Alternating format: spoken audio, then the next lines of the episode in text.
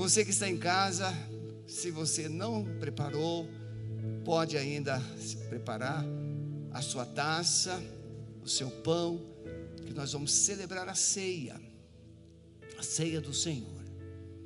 Nós, nesses dias, não temos assim é, desenvolvido a prática da celebração da ceia com tanta regularidade como sempre fazemos, mas temos nos esforçado para fazer o melhor. Excepcionalmente hoje, de manhã e noite, nós sempre fazíamos um, um mês de manhã, outro mês à noite, e assim os públicos diferentes estavam sempre sendo alcançados. Hoje você pôde estar conosco de manhã e agora à noite você que está aqui, você que está em casa. Ceia. Nesses dias onde a mesa ela é tão singular, a mesa é um móvel, é o único lugar na casa onde nós ficamos face a face. Às vezes até no leito, fica-se de costa. Você dorme em uma posição, o cônjuge dorme de outro, fica de costa. Não tem como a gente sentar de costa para a mesa. Todos estão de frente, olhando-se nos olhos, participando da comunhão. Na mesa, a gente serve o outro. Às vezes um está mais afastado, do alimento e a gente passa o alimento, a gente compartilha o pão. Esse momento da mesa é que Jesus usou para instituir a ceia que nós chamamos a ceia do Senhor. Véspera da sua morte, Jesus reúne os discípulos e ele vai conversar com os discípulos, lava os pés dos discípulos, enxuga os pés dos discípulos com a sua toalha, aplica uma lição linda de serviço de servo, dizendo: Se eu, sendo Senhor e Mestre, lavei os pés, fazei vós assim também. Jesus não estava ensinando a gente lavar os pés uns dos outros, mas a exercer a função de quem lava os pés. Quem é que lavava os pés naqueles dias? Os escravos. Se chegava numa casa, os escravos vinham trazendo uma, uma bacia com água, uma toalha, e a pessoa lavava as mãos, e era, os seus pés eram lavados, recebia óleo para os cabelos, era serviço dos escravos. E Jesus então vai mostrar eu fiz com vocês. Faça com os outros. A ceia é o momento em que todos nós somos nivelados. Não existe maior nem menor. Somos todos irmãos. Eu tenho dificuldades aqui na igreja quando a gente recebe alguém, pregador, e eu sei que é feito com muito carinho, tentando assim honrar. É, mostrar o cuidado, mas eu tenho dificuldades de comer numa mesa diferente do povo. Nos nossos retiros, pode-se ter a mesa do líder, do, do, do pregador que vem, e nós escalamos alguém para assessorá-lo, acompanhá-lo. Cada dia lá no retiro, um dos pastores ou um casal assessorava o pregador, sentando para não ficar a mesma pessoa. Mas como é bom quando nós sentimos parte da mesa, com o mesmo status, o mesmo carinho, com a mesma fartura, comunhão. O povo antigo, o povo de Deus, usava a mesa ou a ceia, o almoço, para celebrar uma aliança, um contrato, um acordo político, uma aliança espiritual. E foi isso que Jesus Cristo fez. Jesus naquela mesa, ele trouxe os elementos, o pão e o vinho. Mas, pastor, a Páscoa tinha o cordeiro, ele era o cordeiro. Ele era o cordeiro que seria partido, não ali na mesa, mas na cruz, por nós, os pecados. Eu falei pela manhã que quando Jesus na cruz, ele exclamou, bradou: Deus meu, Deus meu, por que me desamparaste? Foi quando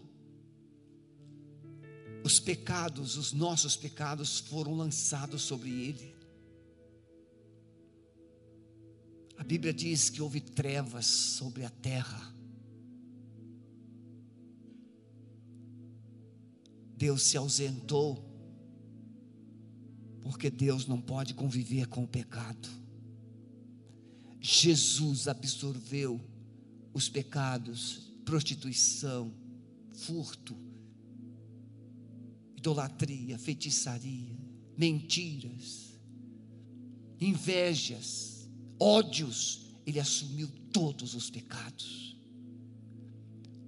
Ele se fez maldito por amor a nós. Paulo diz em Gálatas 3,13: Ele se fez maldição, ele era puro, ele era imaculado, mas naquele momento ele se tornou, ele absorveu toda a imundícia da terra, todo o lixo foi sobre ele, e o Pai se afastou. Ele teve que enfrentar sozinho. Ele veio para isso. A ceia é para lembrarmos que houve um preço muito alto para nos tornarmos filhos de Deus.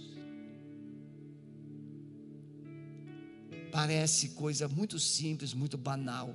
Ah, eu sou filho de Deus. O apóstolo João diz no capítulo 1, verso 12: Todos quantos o receberam, a saber, os que creram no seu nome, foi-lhes dado o poder de se tornarem, se foi para se tornarem, é porque não eram antes, se tornarem filhos de Deus.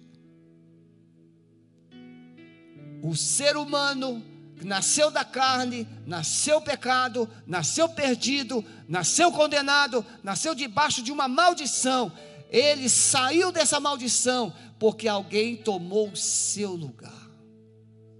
Rutinha, José, que bom vê-los aqui.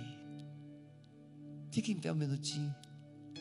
Esse casalzinho tão querido, olha só. Uma salva de palmas para eles. É, que bom. Pode sentar. São guerreiros Liguei outro dia para ele, como é que está? Estou bem, pastor, estou bem. E a rotina? Está se comportando? Está, pastor, fica do meu pé. A bênção. Jesus nos tornou seu irmão, seus irmãos. Olha para quem está perto de você assim, fala assim: Jesus. Fala de novo. Fala, Jesus me tornou filho de Deus. Ele decidiu fazer isso. E quando ele nos tornou filhos, ele nos colocou na sua mesa. E é o que nós vamos fazer hoje. Quem é que deve participar da ceia?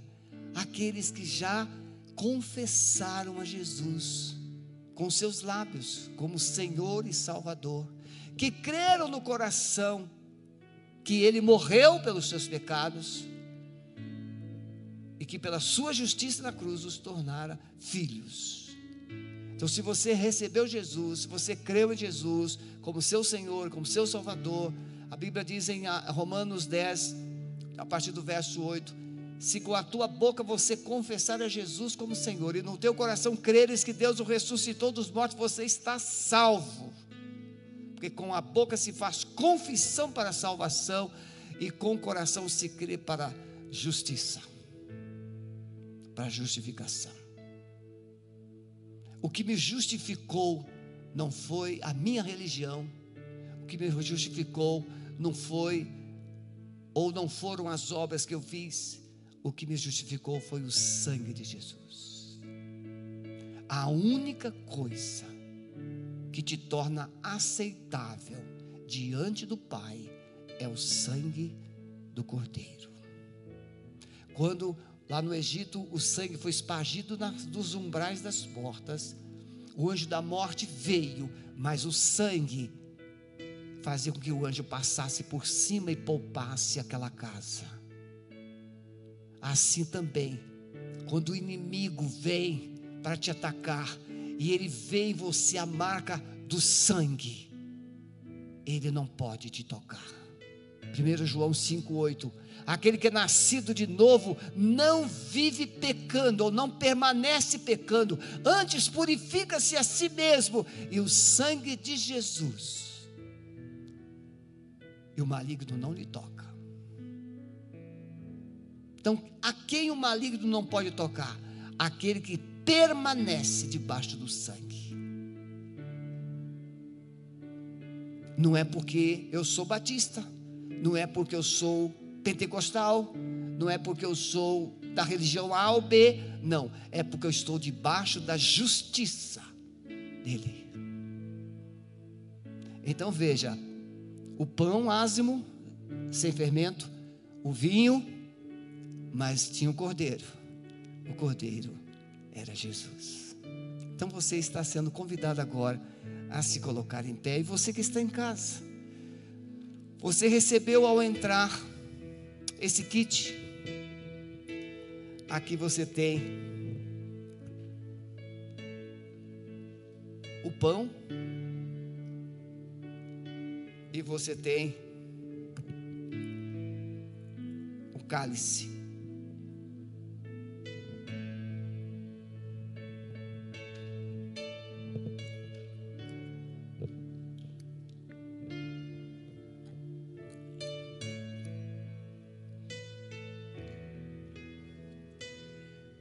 Jesus olhou para os discípulos e disse assim: Este pão é o meu corpo, que é partido por vós.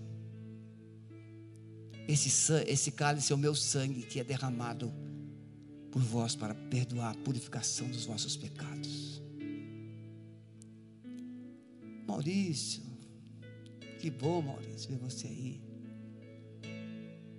A gente com as máscaras, né? ficam difíceis, né? Mas a gente consegue, pelos olhinhos, reconhecer. Muito bom. Você está segurando agora o corpo de Jesus que foi esmagado por você. Você está segurando agora o cálice da aliança. Essa aliança que você precisa renovar.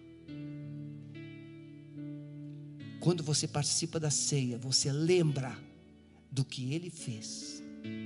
Quando você participa da ceia, você lembra do que ele ainda vai fazer. Ele vai voltar.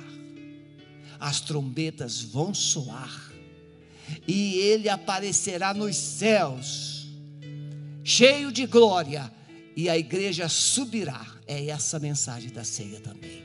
O sermão silencioso da cruz e o anúncio da gloriosa volta dele para nos levar.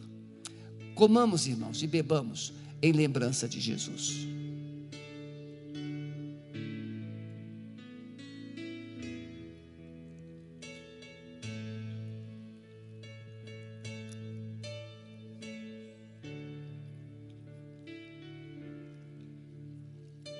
Eu gostaria que você diante deste momento, deste ato solene, você pensasse.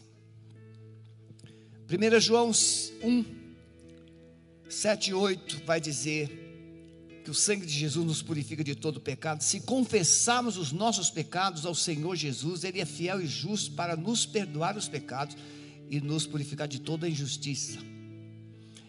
O texto diz: nos perdoar de todos os pecados. Mas tem pecados que a gente não confessa: inveja, mágoa, ciúme, essas picuinhas que ficam escondidinhas lá no coração. Alguém te magoou, alguém te humilhou, alguém te feriu e você guardou aquela mágoa. Se você quer ser feliz, comece agora a citar o nome dessas pessoas para você mesmo. Libere perdão. Mas, pastor, foi ele, foi ela que fez. Não importa, a Bíblia diz: se o teu irmão pecar contra ti, vá a ele. Não é quem errou que vem te pedir, é você que libera, porque você tem o direito de ser livre. Libera perdão. Peça perdão. Porque ceia não pode conviver com corações feridos e magoados. A ceia é lugar de gente curado, perdoado, transformado, gente que está intimamente relacionado com o Senhor. Você pode dizer amém? Então pode se sentar. Deus te abençoe. Hoje pela manhã, quem acompanhou o culto da manhã, seja presencial, seja pela internet, levante a mão. Graças a Deus, quase a maioria. Eu falei pela manhã sobre é, triunfando em meio às crises, às lutas. E eu ia repetir esse sermão agora à noite, mas eu estava em casa e me veio uma inspiração, e a palavra, não sei se eles vão projetar aí, se tem, pode projetar. Uma igreja como agente de libertação.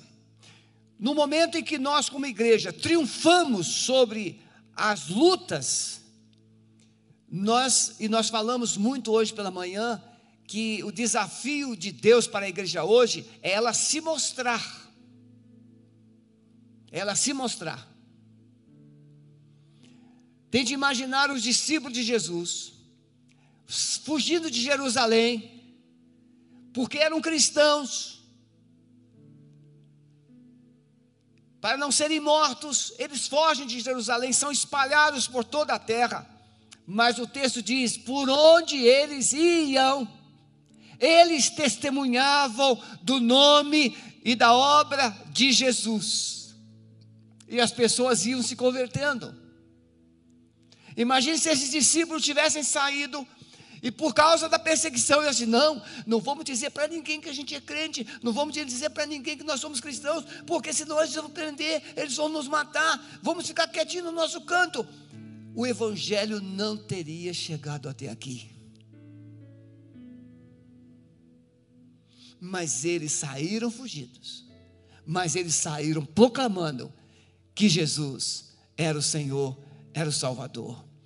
E esse texto, ele vai dizer exatamente isso, Atos 17, verso 6. Esses que têm alvoroçado o mundo, chegaram até nós, palavras ditas pelos moradores de Tessalônica.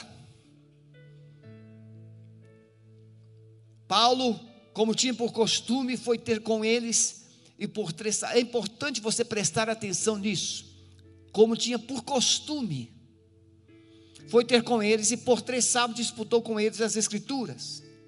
E houve uma reviravolta na cidade. E eles vão então dizer prenderam o Jason e vão dizer para os líderes da cidade: esses que têm alvoroçado o mundo chegaram até nós. E ali há uma perseguição para Paulo, perseguição para Silas, perseguição para os discípulos. E Paulo tem que fugir, ele é levado para Bereia. E o que é que fa Paulo faz em Bereia logo que ele chega? Paulo vai para a sinagoga para também pregar o Evangelho. Paulo chega em qualquer lugar, Paulo chega em, em, em Atenas, não havia lá uma sinagoga, mas Paulo foi para o Aerópago, onde os filósofos ficavam o dia todo lá discutindo, conversando sobre alguns conhecimentos. E Paulo chega e começa a falar para os filósofos gregos o poder da ressurreição. Atos 17, 30, Paulo diz: porque Deus tem determinado um dia em que com justiça há de julgar o mundo por meio do qual destinou um varão, e esse varão é Jesus. Paulo falou assim para os filósofos: as perseguições, as opressões, as ameaças, as prisões, os açoites, mas nada disso impediu que os primeiros cristãos pregassem o Evangelho. E hoje, qualquer coisinha tira a nossa fé, qualquer coisinha ameaça a nossa esperança, qualquer coisinha rouba a nossa comunhão. Ah, não vou mais na igreja não, porque eu fui lá, ninguém falou comigo. Ah, meus irmãos, com todo respeito, se eu for num lugar e ninguém falar comigo, eu começo a falar com todo mundo. Se eu chegar numa fila, em poucos minutos eu estou conversando com um montão de gente, é porque hoje não dá. Mesmo assim eu converso. Uma vez eu cheguei numa, numa clínica, fui fazer exame de olhos, e aí tinha dois asiáticos conversando na língua deles. Uma, uma coisa estranha. E aí eu olhei para os dois, falei assim: Pois é, vocês dois estão conversando aí no idioma de vocês, e se vocês estivessem me xingando, eu estaria aqui rindo para vocês, achando que está tudo bem.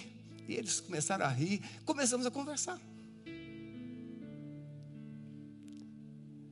E daqui a pouquinho eu estava falando do evangelho para eles, e aí tinha um médico sentado lá, pelo jaleco branco, ele falou assim: O senhor é padre ou é pastor? Você sou pastor. Sabia, só podia ser. Você não precisa ser pastor nem padre para falar de Jesus para as pessoas. Você precisa ser um discípulo, um cristão, uma igreja, porque você e eu somos a igreja. E nesses dias de pandemia, o que as pessoas mais precisam, né, doutor Breno? É de uma voz de esperança está me ouvindo agora do hospital, uma pessoa que precisa muito de esperança, e a esperança está inundando o seu coração. Você não sabe quem é, mas eu mandei mensagem para ele antes do culto começar. E ele disse: Vou participar, está no hospital. Quando Jesus edificou a sua igreja, ele tinha um propósito glorioso o propósito de Jesus não era simplesmente salvar pessoas e colocá-las reunidas. Você compra o sal e você coloca no saleiro. E você olha para a carne e fala assim: Eu tenho sal, mas não usa. Como é que fica o bife? Irmão, que coisa horrorosa um bife sem sal. Intragável. Você pode colocar o que você quiser, mas se não tiver uma pitadinha de sal, o bife não é bife. Você é sal, mas não vai funcionar dentro do templo. Você precisa temperar pessoas. Você precisa produzir sede nas pessoas. Sal, ao ser administrado, ele não só dá sabor, evita putrefação, impede, ele quebra o processo de deterioração do alimento, mas ele produz sede. É natural que depois que você come uma comida, você tem necessidade ou vontade de tomar líquido. O sal espiritual, ele produz uma sede de Deus nas pessoas que estão ao nosso lado, querendo ser e ter o que nós temos. Então Jesus não nos salvou para nos colocar dentro de um templo, seja pequeno ou grande, bonito ou feio, confortável ou não, e disse assim: vocês são a minha igreja. Não. Ele disse: vós sois sal da terra, luz do mundo. Assim resplandeça a vossa luz diante dos homens, para que vejam o que vocês estão fazendo e o Pai seja glorificado no céu. Então, igreja é muito mais do que essa reunião há um propósito divino. Igreja é a soma de pessoas transformadas pelo sangue de Jesus, não é um clube, não é uma sociedade secreta. É, uma pessoa disse assim: É, eu vou para a igreja tal, porque lá estão os meus amigos. Eu falei assim: Que bom. Era para dizer assim: Olha, eu vou para a igreja tal porque lá tem os meus inimigos. Eu vou lá para ser sal na vida deles, mudar a vida deles.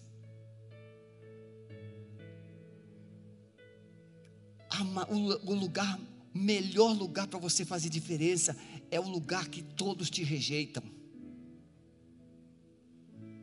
Pinga uma gotinha de azeite na água. Ela não se mistura, mas é perceptível. A igreja é um agente de libertação e esperança para os perdidos e cativos. Como eu disse aqui pela manhã, pessoas, eu fui capelão de escola há sete anos, voluntariamente, uma escola de 1.600 alunos, e os professores não iam muito comigo, não tinham uma empatia. Eu chegava lá, eu andava com aquela Bíblia desse tamanho, e até que um dia um professor falou assim: Pastor, por que, que o senhor anda com essa Bíblia o tempo todo? Para onde o senhor vai estudar com essa Bíblia? Por que, que o senhor anda com essa Bíblia? Eu disse: Não sei.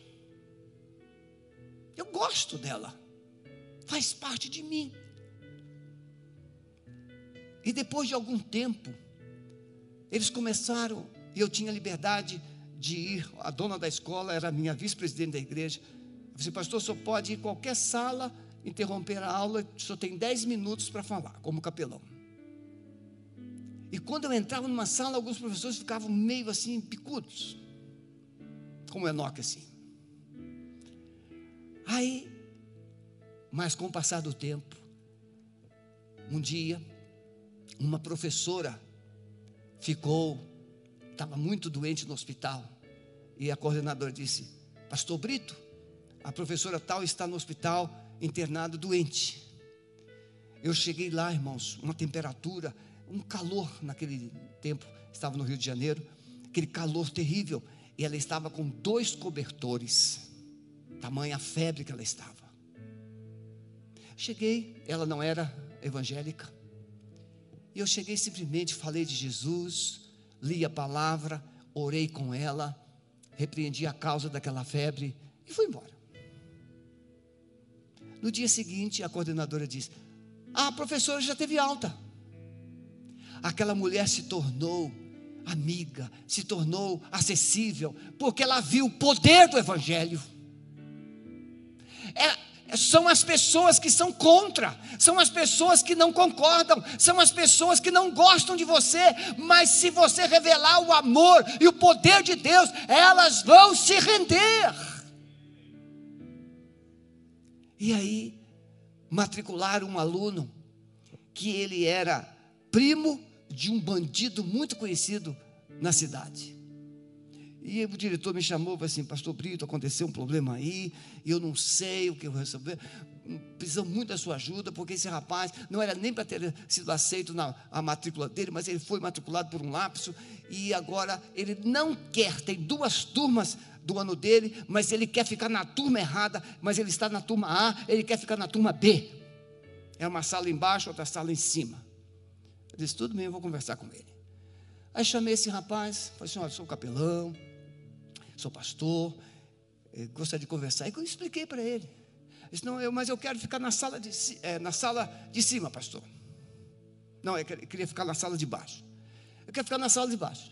Eu falei assim, vamos fazer um acordo a diretoria me deu carta branca. O que eu decidi é o que vai funcionar. Você me dá 30 dias e fica na classe que você foi colocado. Se você não gostar, você pode me procurar e eu coloco você na, na sala que você quer ficar. Trato feito. E aí, início de ano, veio o carnaval, passou, e aí a coordenadora não falou nada, ninguém falou nada, eu esqueci quando chegou março, já, finalzinho de março, falei assim, e o rapaz lá da sala de aula, pastor, ele está bem. Mas eu queria saber o que tinha acontecido. Fui lá na sala, fulano, vem cá, não chega aqui. O que, que aconteceu? Está tudo bem? Você gostou da sala? Ah, pastor, vou ficar aqui mesmo. Mas porque houve assim, está tudo bem mesmo? Pastor, eu que eu fui no retiro de carnaval de uma igreja e eu acabei me convertendo agora sou irmão. Não tem grilo. O Evangelho é o poder de Deus que muda, que transforma, mas esse Evangelho está dentro de você, está dentro da igreja, e esse Evangelho precisa sair. Ele não é para ser guardado. Ele é para ser distribuído. Ele é para ser anunciado. E isso de forma poderosa. Então, essa palavra de hoje é para mostrar que você é um agente, não secreto, mas um agente de Deus, para comunicar às pessoas que Deus ama, que Deus tem poder, que Ele pode transformar a sua vida, Ele pode transformar a sua história. O Osmar, quando trouxe aqui os Gideões, quantos um aluno recebeu, não, Osmar, recebeu um Novo Testamento e o aluno jogou o Novo Testamento lá em cima do telhado da escola. Se eu errar Osmar, você me perdoa, não me corrige não, porque eles vão entender, mesmo se não for assim perfeitamente. E aí alguém foi se esconder lá no telhado. Alguém da pá virada, alguém ruim. E ele achou o Novo Testamento que o aluno jogou lá em cima da escola. E começou a ler. E teve a sua vida transformada.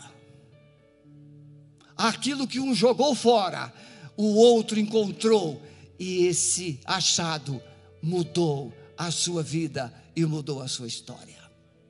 Nós temos, se você já assistiu aqueles filmes é, Deus não está morto, você vai ver que é, o poder do Evangelho é maior do que a incredulidade ou o ateísmo conveniente. Eu quero dizer que não existe ateísmo por convicção, existe um ateísmo por conveniência. O que é isso, pastor? Ateísmo conveniência é exatamente como aquele caso que um cônjuge ou uma pessoa que é decepcionada, que é ferida por outra pessoa, e ela diz assim: para mim, Fulano morreu, não quero mais, para mim ela não existe, mas ela existe. Ela apenas está ferida, está zangada, ela não quer mais relacionamento. O ateu é assim. Ele nega a existência de Deus porque Deus não fez do jeito dele o que ele esperava que fizesse. Na visão dele, ele foi decepcionado. Então, para mim, Deus morreu. Mas Deus não morreu.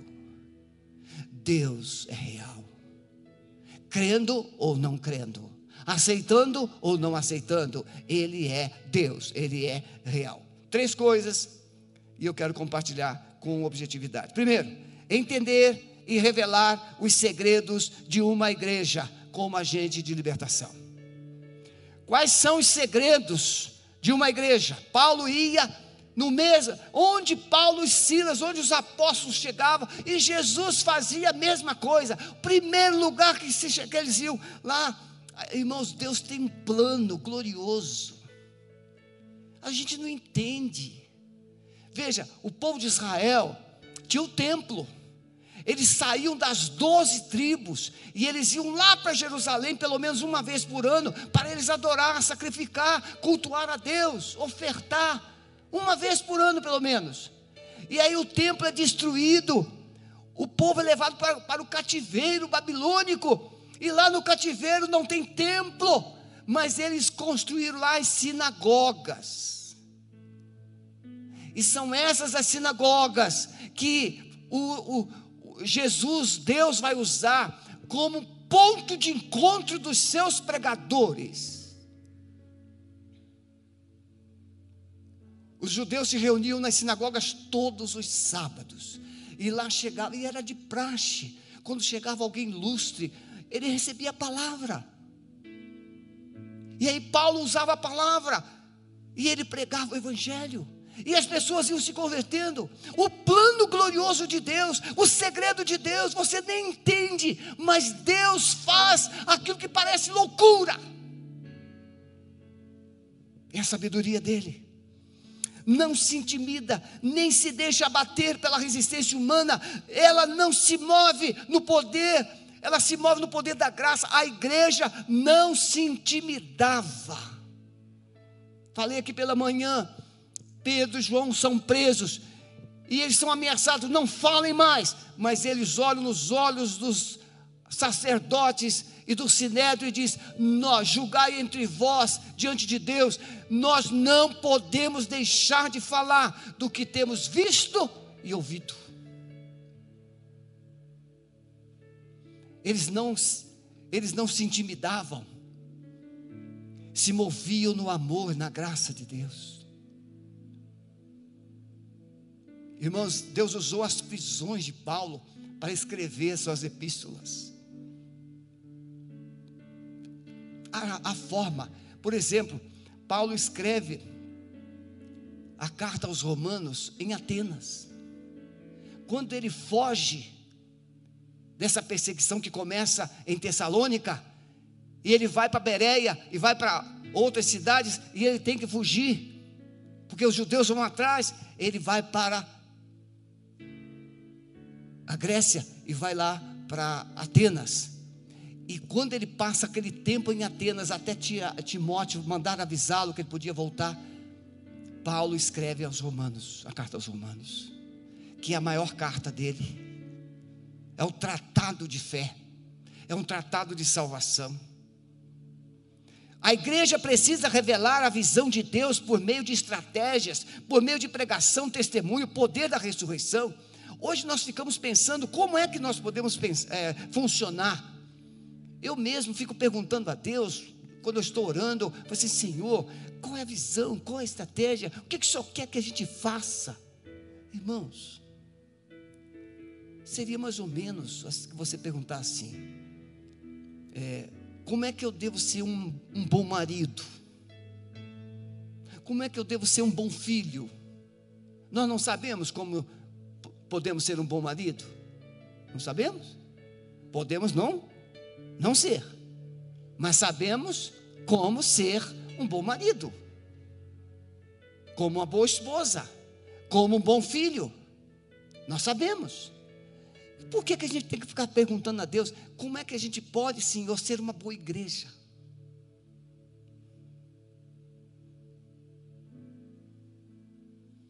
Comece a olhar o que Jesus fazia. Simples. Ele é o cabeça, ele é o cabeça. Comece a observar os passos de Jesus. Quando os discípulos pensavam que ele ia dar uma paradinha para dar uma descansada, ele falou assim: não, eu tenho que ir para outras cidades. Jesus estava sempre enxergando os doentes, os necessitados, os pecadores, os perdidos. Então, qual é a missão da igreja? Alcançar aqueles que ainda não foram alcançados. Como fazer isso? Aí são estratégias. Nós podemos criar de muitas, de muitas maneiras estratégias. Tessalônica, irmãos, posso comparar Tessalônica como Curitiba.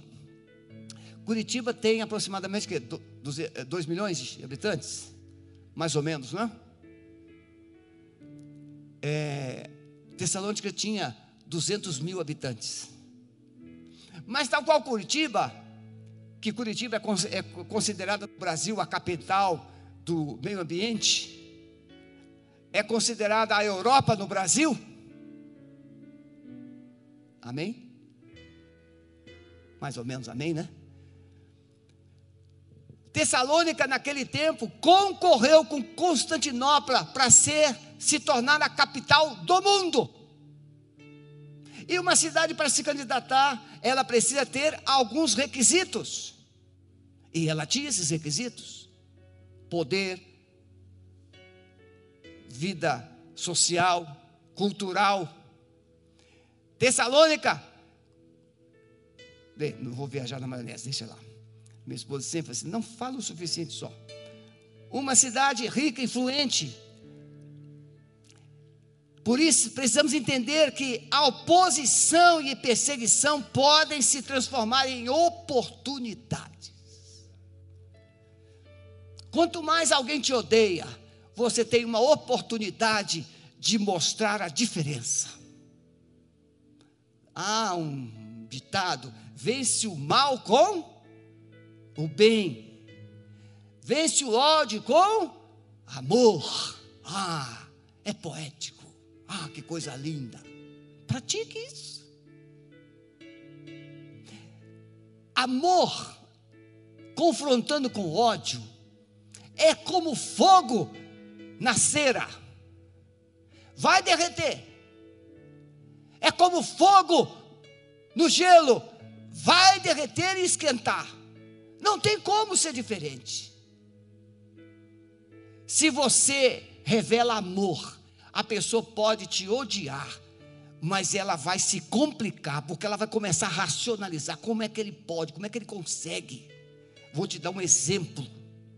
O, o Paulo, antes de ser Paulo, ele era Saulo. E depois de perseguir, depois de fazer tantas maldades aos cristãos, prender, consentir na morte, ele confiscava os bens. Aí ele se encontra com Jesus. E Jesus vai dizer assim para ele no caminho de Damasco, naquela visão, ao meio-dia, aquela luz mais forte que o sol.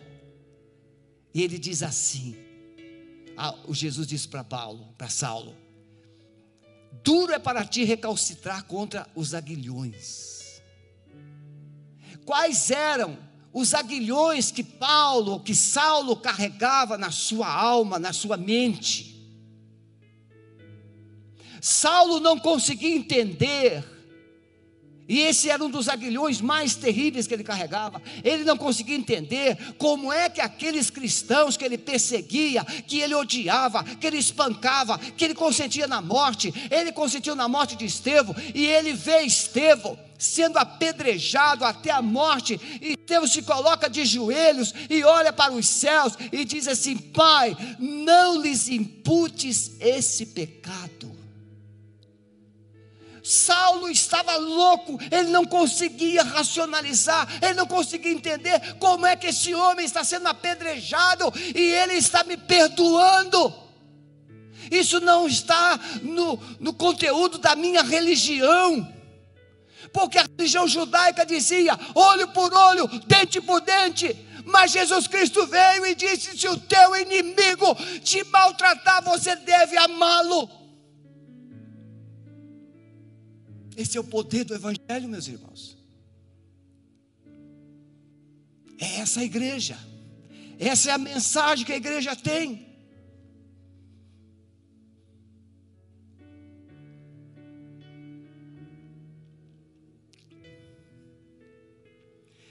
Em segundo lugar, essa igreja, como agente de libertação, ela revela marcas que sinalizam para essa libertação. Quer ver? Um, uma, uma evidência. O que é que fala mais alto? O que você faz ou o que você diz? A gente sabe que é o que a gente faz, não é verdade? O que a gente faz.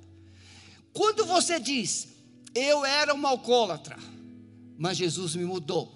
Ah, pastor, mas deixar de beber muita gente deixa. Deixa quando o médico diz assim: ou você para de beber ou morre. As pessoas não deixam de beber porque elas decidiram. Há uma necessidade. Drogas, vícios, comportamentos. O evangelho chega e a pessoa diz assim: ó, eu era assim mas agora em Cristo eu sou assim. Eu era um marido violento, agora eu sou um pai amoroso. Por isso, irmãos, que pior, a pior mensagem da igreja nesses dias são crentes meia boca. Desculpa. É a pessoa que frequenta, mas não consegue convencer a ninguém. Porque o que ele diz não consegue se ajustar no que ele faz ou vive. O Evangelho é poderoso porque os discípulos estavam sendo perseguidos, estavam sendo mortos, mas ele disse: Jesus te ama. Nesses dias de pandemia, o que mais Deus precisa? Muitas vezes Deus pode colocar você dentro de um hospital. Lembro quando eu era pastor novo, primeiro pastorado, tive que fazer uma cirurgia de hérnia. Fiquei uma semana no hospital do Fundão Universitário lá do Rio de Janeiro. Fui internado num domingo à tarde e a cirurgia estava programada para segunda, foi, foi, foi, foi, só foram me operar na quinta-feira. Mas enquanto eu fiquei naquela enfermaria, eu fui de quarto em quarto e enchi aquele andar inteiro de Jesus. Às vezes Deus coloca você no hospital, não é por causa da doença, a doença foi apenas a isca, não é, Dinéia? Eu não, eu não esqueço, Dinéia. Um dia eu cheguei, fui visitar uma vovozinha ali no hospital São Vicente, e cheguei lá e orei com a vovozinha ali a palavra. Eu, irmãos, eu, você sabe que eu gosto de cantar quando eu visito alguém no hospital, né? Tem dois lugares que as pessoas têm que me ouvir de qualquer jeito: na prisão e no hospital. Não podem fugir, tem que escutar. Eu canto, canto, canto. E aí eu cantava, orava, e a moça, a senhora que estava do lado, estava com cálculo renal, era problema de vesícula, sei lá. Eu sei que a mulher gemia. E, eu, ela, e ela falou assim: oh, oh, oh, falou para a vovozinha: eh, será que o pastor poderia vir aqui orar por mim? Não esqueço nunca. Nós fomos lá e cantamos com ela, oramos com ela. As dores desapareceram na hora. Outro episódio que eu não esqueço nunca, eu fui no hospital da Polícia Militar, a mesma vovozinha, que ela, o esposo era militar, e cheguei lá, conversei com ela, orei com ela, cantei, e quando eu estou saindo, veio o médico atrás de mim, pastor, pastor, pastor, o senhor poderia ter um outro paciente que, que gostaria que o senhor orasse com ele, cantasse com ele lá. Cheguei lá, era um crente desviado, chorando, pastor, eu estou desviado, canta para mim, ora comigo. A vovozinha foi uma isca. O propósito de Deus era aquele que estava desviado. Então, se Deus te colocar num lugar que não parece bom, pergunte a Ele, Senhor, qual é o propósito? Porque tem um propósito. Marcas, marcas. Essa igreja tem marcas. A pregação ungida, centrada na vida, na morte de Jesus. Podem ver, irmão, o apóstolo Pedro, no sermão de Pentecostes, ele fala da vida, ele fala da morte, ele fala da ressurreição, e ainda diz assim: vocês é que o mataram ele. Os judeus queriam matar os apóstolos, mas Deus não deixava demonstrava que Jesus era o Cristo. O Evangelho tem conteúdo. Paulo diz aos Coríntios: Eu vos entreguei o que também recebi: que Jesus Cristo morreu, Jesus Cristo ressuscitou, Jesus vai voltar. O Evangelho tem verdades que precisam ser colocadas na vida e nas palavras enfatiza o perdão, o evangelho, irmãos, o, o, cristianismo é uma religião, é uma fé que fala que temos um pai. Os muçulmanos não sabem o que é isso. O Deus dos muçulmanos não sabe o que é ter pai, não sabe o que é ter perdão. Há uma promessa de uma de um, de um paraíso. Não. Nós temos um pai que nos ama aqui, que nos guarda aqui, que nos dirige aqui. A nossa fé tem uma verdade, ela fala de perdão, ela fala de esperança, de um relacionamento. Não é eu me tornar um mártir para eu ir para o paraíso. Não, Deus não tem mártires, Deus tem fiéis.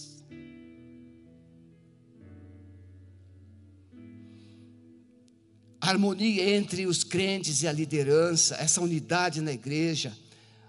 O texto diz assim: E fostes, Tessalonicenses, 1 Tessalonicenses 1, versos 6 e 7, e vós fostes feitos nossos imitadores, e do Senhor recebendo a palavra em muita tribulação. Ah, irmãos, se o pastor não é bom, ajude-o. Mas se o pastor é bom, imite-o. Vamos imitar. Vocês já viram? Lembram? Copa do Mundo, creio, Copa do Mundo na Coreia. O Ronaldinho ficou com aquele tupete ridículo. Hã?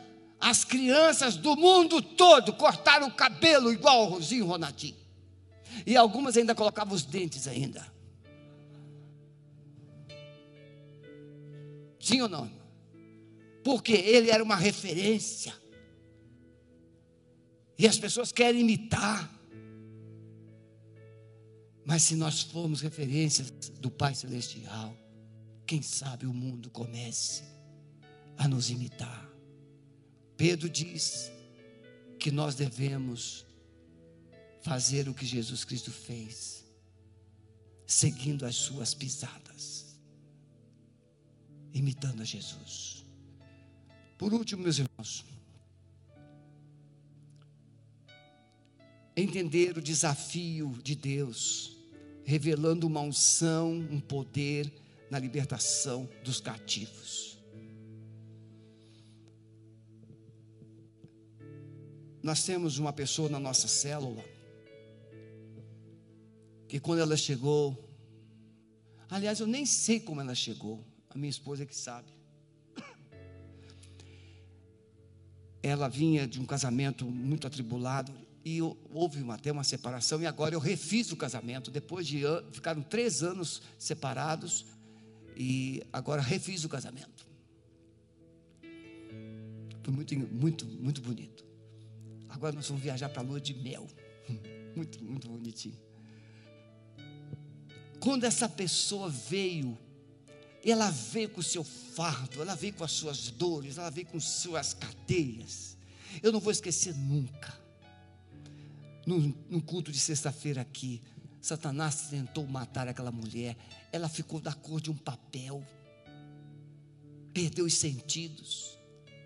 E eu fiquei em cima, eu e minha esposa ficamos em cima daquela mulher, dizendo: Espírito de vida, volte! Espírito de vida, volte! Espírito de morte, se afaste! Por uns cinco minutos, ela teve vômito e caiu como se estivesse falecendo. Mas nós começamos a profetizar a vida, profetizar a vida, profetizar a vida, e ela simplesmente abriu os olhos e começou a recobrar a cor. E voltou. Para nunca mais ser a mesma.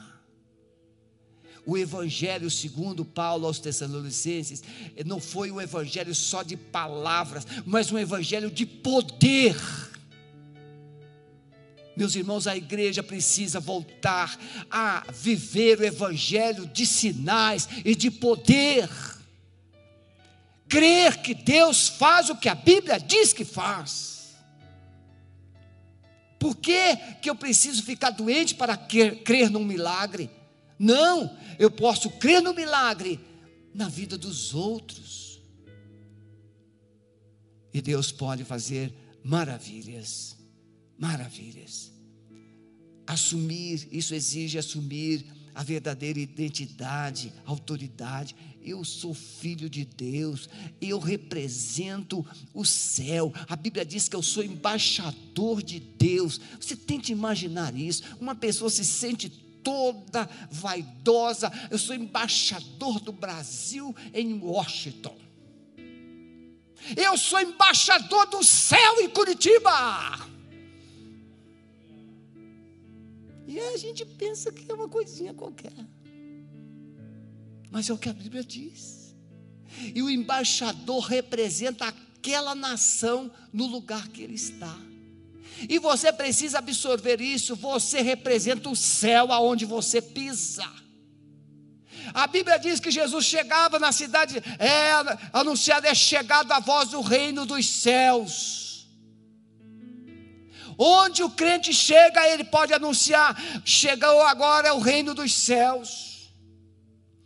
Um tio foi visitar sua família.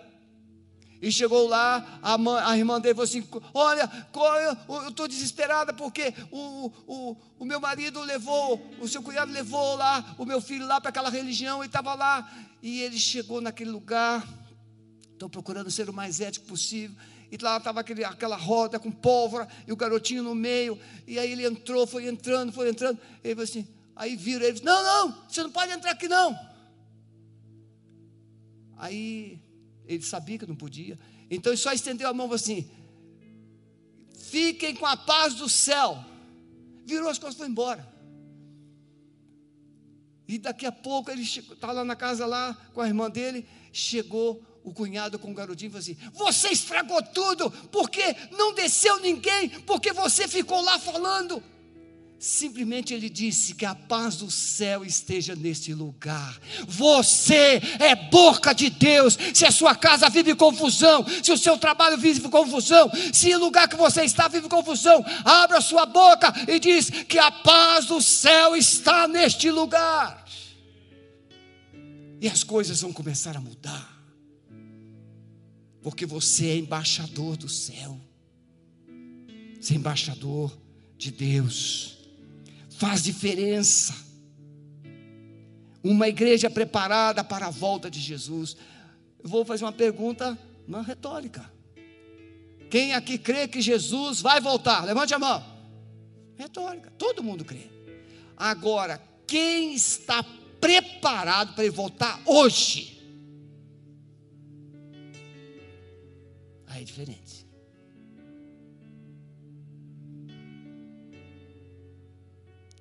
Irmãos, se chega visita na nossa casa, a casa está um brinco. Todo arrumado, todos os quartos arrumados. Porque pode dar ideia da visita, assim, deixa eu dar uma olhadinha. Hã? Tudo arrumadinho. Quem é mais antigo como eu, as crianças tinham que estar banho tomado, roupinha arrumada, tudo arrumadinho. Ainda ficava tudo sentadinho, como santinhos. Não é assim, Osmar, naquele tempo? E se o garotinho desse trabalho, a mãe dava aquele biscão assim, discreto, assim. Aí, mas se a visita chegar inesperadamente, você perde quase a cabeça. Meu Deus, eu estou falando visita, não estou falando amiguinha, amiguinho, não. Visita. Visita é aquela pessoa que você considera muito. E aí você. Desculpe, a gente. Não, desculpe a bagunça. E você começa a dar explicações. Se Jesus voltar hoje, como é que ele acha a sua vida? Se Jesus voltar hoje, como é que ele encontra o seu coração? Tem raiva aí dentro? Tem mágoa aí dentro? Tudo que não pode entrar no céu precisa estar fora da sua vida todos os dias. Todos os dias. Por isso que nós precisamos tomar a cruz todos os dias. Quem quiser vir após mim, negue-se a si mesmo, tome cada dia sua cruz, vem e segue-me. Ou seja, confesse os seus pecados todos os dias, reconheça as suas falhas todos os dias, peça perdão ao Senhor todos os dias, renove a sua aliança com Deus todos os dias.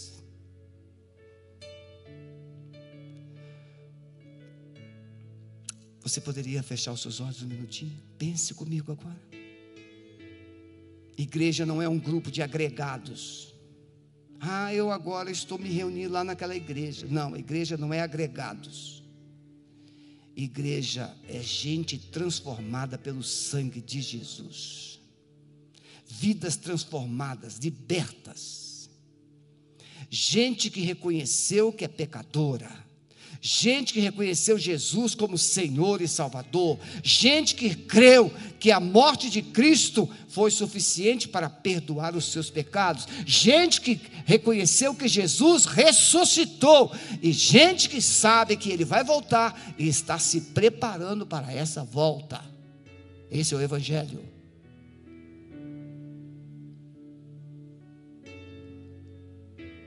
Você quer ser essa igreja? Como é bom quando a gente tem uma situação difícil e Deus usa alguém para nos abençoar.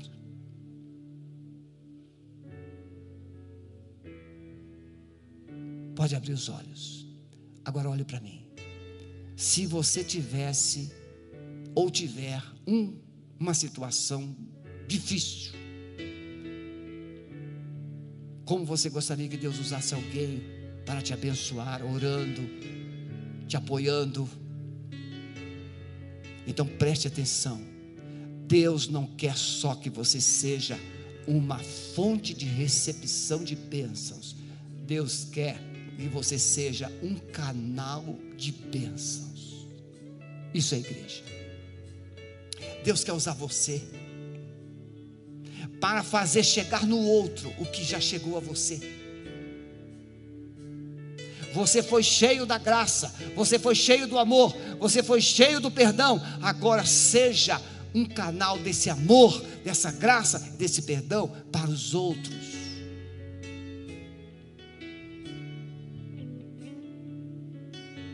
Você pode sair daqui, você que está em casa, pode continuar do mesmo jeito, mas você não precisa continuar do mesmo jeito.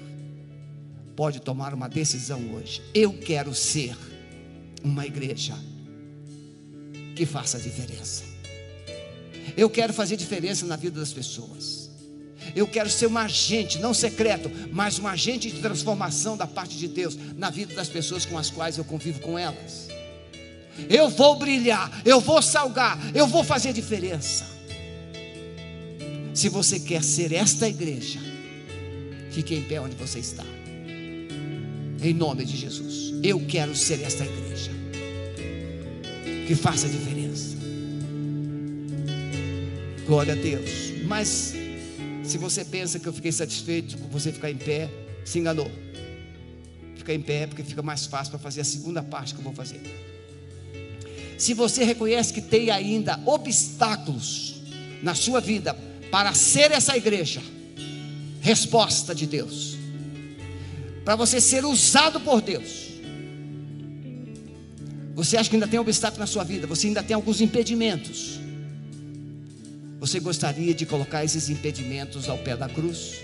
Então saia do seu lugar e venha aqui, se ajoelhe aqui na frente, porque Jesus está aqui para limpar, transformar, tocar na sua vida e encher você do fogo do céu nesta noite. Pode deixar o seu lugar, venha até aqui à frente, coloque a sua vida aos pés da cruz. Vamos adorar o Senhor. Aleluia. Pastor Maurício, vem cá, Pastor Maurício, pega o microfone. Nós vamos orar por vocês, por você também que está no seu lugar, por você que está em casa, você que está no hospital, você que está no trabalho acompanhando pelo celular, você que está no Uber. Deus quer comissionar você para ser um agente de transformação. Vocês que estão aqui à frente, Gilberto, meu amigão, olha para mim.